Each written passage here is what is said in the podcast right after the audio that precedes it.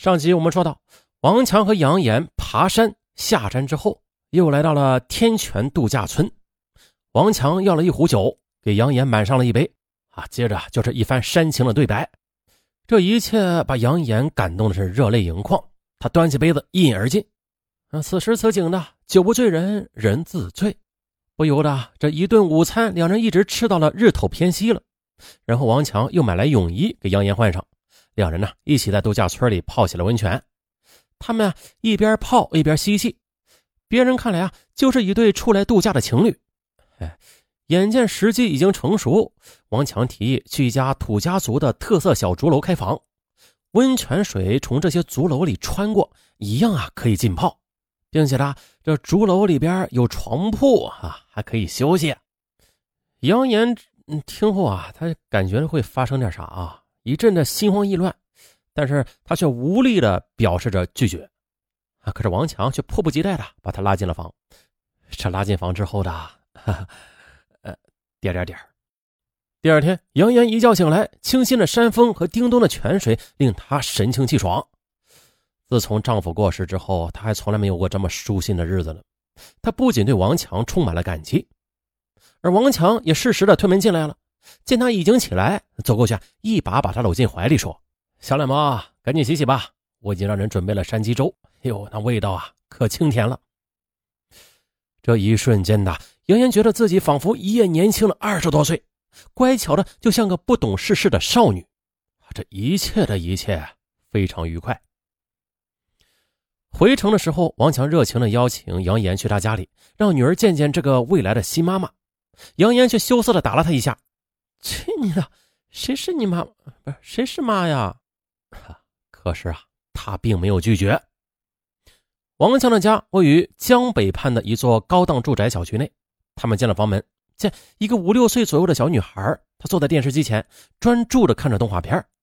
王强冲过去啊，一把将她抱起来，举过头顶，口里还嚷着：“我的小白兔，可想死爸爸喽！”咦，啊，女儿咯咯的笑着，求饶说：“啊，快放我下来！你这个坏蛋大灰狼！”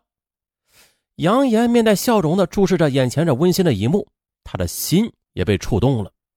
他想到了儿子小时候和自己也是这般亲热的，可如今呢？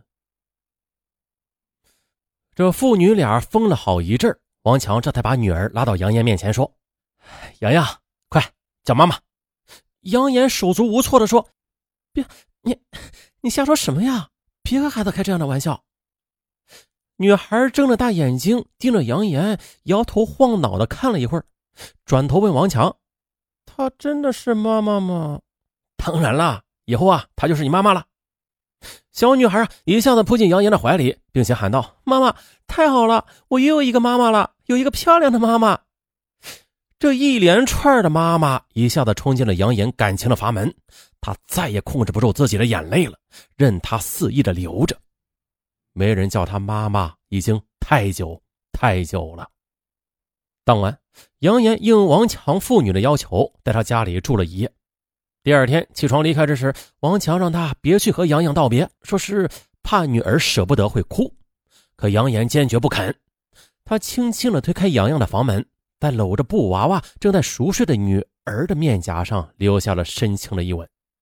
也就是从那一刻起，杨岩从心里边啊，真正的接纳了这对父女。很快的，杨岩回到了广州，他止不住内心的喜悦，给远在北京的儿子又打了个电话。儿子高明听说妈妈给自己认了一个漂亮可爱的妹妹，也罕见的问这问那，好吗？这通电话足足打了一个多小时。高明最后和妈妈还约定了，等放完寒假就回广州和妹妹一起过年。那晚呢，杨岩做了个梦。窗外雪花飞舞，原本清冷的家里此刻是暖意浓浓。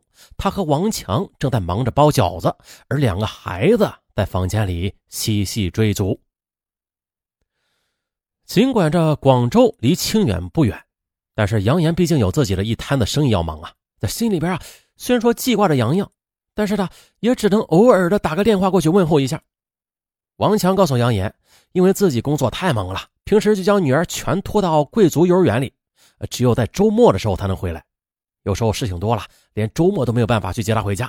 没办法的，就另外给她报了一些兴趣班，啊，比如说背诗词呀、学算术啊、学弹琴呐、学跳舞，这一年里这些七七八八的费用加在一起，怎么也得五六万。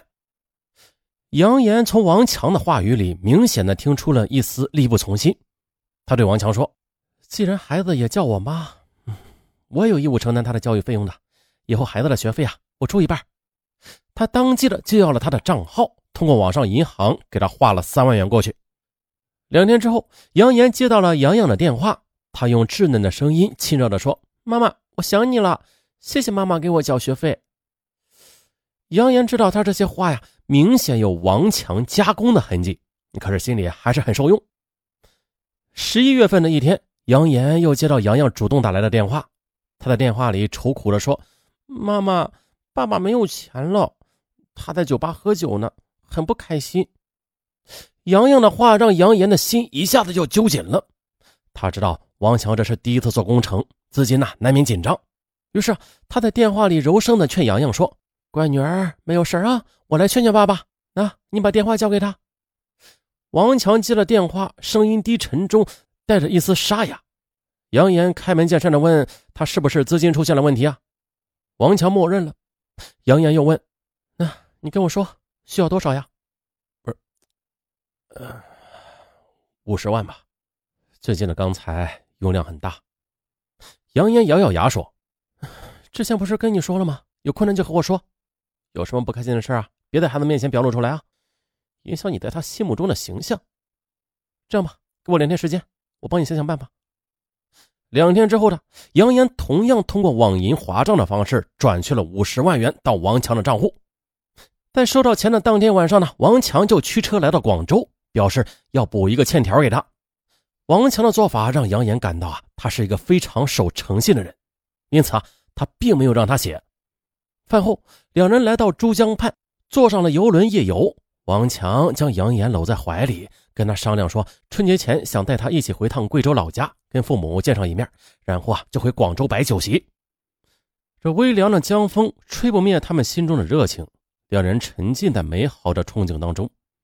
此后的王强又两次的从杨岩处借了二十三万元，杨岩已经把王强的事业当成了自己的事毫无顾虑的坚决支持。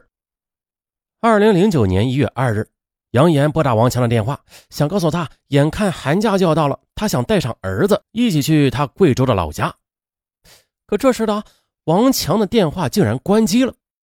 杨岩猜想，可能是他手机没电了吧。可是等到晚上再次拨打时，仍然无法接通。杨岩突然紧张起来了，他不知道发生了什么事未知的都是可怕的。第二天一大早的。杨岩去山东威海出差，下了飞机之后，他再一次试着拨打了王强的电话，可是仍然没有开机。他只好给他留了言，让他速与自己联系。而，那个在他手机中存为老公的熟悉号码迟迟的没有打进来，杨岩的心不由得开始惴惴不安了。从威海回到广州之后，杨岩决定啊，亲自去一趟清远。也就在这时呢，王强的电话突然就打了进来。他紧张地说：“因为啊，他还不起工地上的钱，所以女儿被工人绑架去了四川，需要一百六十万元的赎金。问杨岩能否借钱给他。哎呀，放下电话，这种种疑团在杨岩的脑海里边陆续冒了出来。发生了这么大的事儿，这王强为什么不早点和自己联系啊？啊，还躲着自己呢？可是，万一杨洋真的被绑架了？”他又怎能坐视不理啊？啊！再可是，这一百六十万元可不是个小数目啊！杨岩知道这种事儿绝对不能私了，于是他拿起了电话，拨打了幺幺零，向广州警方报了案。然而，当王强得知杨岩报了案之后，他立即的人间蒸发了，手机也停用了。没有办法呀，杨岩带着警方去了清远王强的住所调查，这才得知那房子原来是他租来的。但是房东证实了，王强确实是在工地上做事儿。警方鉴定了王强留在房东处的身份证复印件，证明也是伪造的。去银行查看他的账户，发现也早已经是钱去账空了。天哪！杨岩这时才知道，他自己竟然陷入了一场骗局中。可这女儿又是怎么回事啊？二零零九年八月十七日，广州警方在贵州抓到了王强。原来他根本不是什么高级工程师，那个工地也是他姐夫的。他的工作就是啊，给姐夫开车。女儿嘛，其实就是他的外甥女儿，因为他姐姐两年前病逝了，孩子每天都由他接送，所以说大部分时间都是和他在一起的。于是啊，他就骗外甥女说，只要他喊他爸爸，就能给他找一个妈妈。小女孩不懂事的情况下，根据她的授意，间接的做了帮凶。